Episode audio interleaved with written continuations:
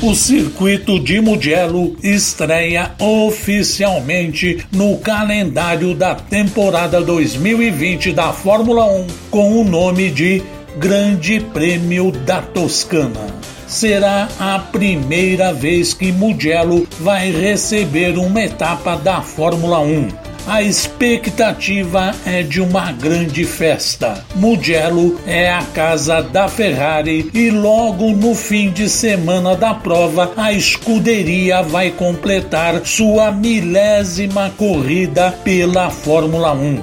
A primeira homenagem é o nome da etapa: Grande Prêmio da Toscana Ferrari 1000. Mugello foi o primeiro autódromo a anunciar a presença de público na temporada 2020, marcada por etapas de portões fechados em função da pandemia de Covid-19 durante os três dias do Grande Prêmio 2.880 espectadores poderão entrar na pista diariamente. Mil na tribuna central, mil na tribuna Materassi e os outros 880 espectadores serão distribuídos na arquibancada 58. Um pequeno detalhe: todos são membros do clube da escuderia Ferrari. Vale lembrar também que o plano foi aprovado pelas autoridades locais e seguirá as medidas de segurança necessárias, incluindo controle de temperatura, distanciamento social, uso de máscaras e áreas exclusivas. Mugello é uma das pistas mais tradicionais da MotoGP, mas não irá receber o Mundial de Moto Velocidade em 2020. Os dois pilotos, Charles Leclerc e Sebastian Vettel, realizaram testes privados no circuito antes do Grande Prêmio da Áustria, que abriu a temporada, e na época a dupla falou sobre o desejo de disputar uma prova no local. Esse é o quarto circuito italiano que vai receber uma prova de Fórmula 1. A categoria já passou por Imola, Monza e Pescara.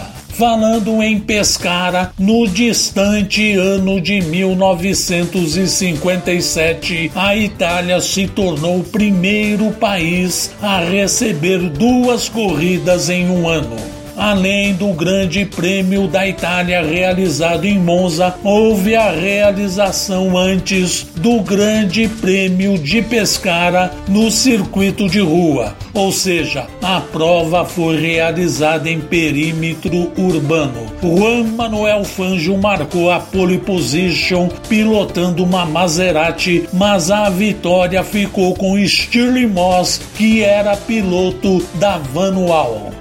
Pescara recebeu corridas por quase quatro décadas, de 1924 até 1961 e a primeira corrida foi vencida por ninguém menos que Enzo Ferrari, que na época pilotava pela Alfa Romeo e ainda não havia fundado a companhia que leva o seu sobrenome.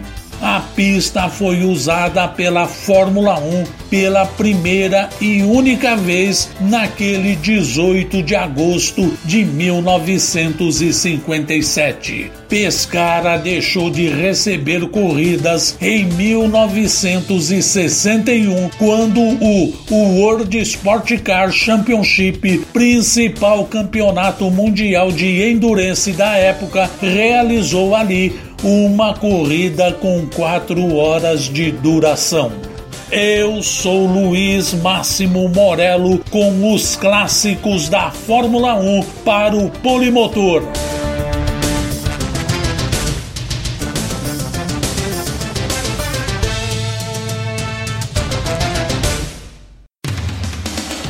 Rádio Polo Esportiva, a rádio de todos os esportes.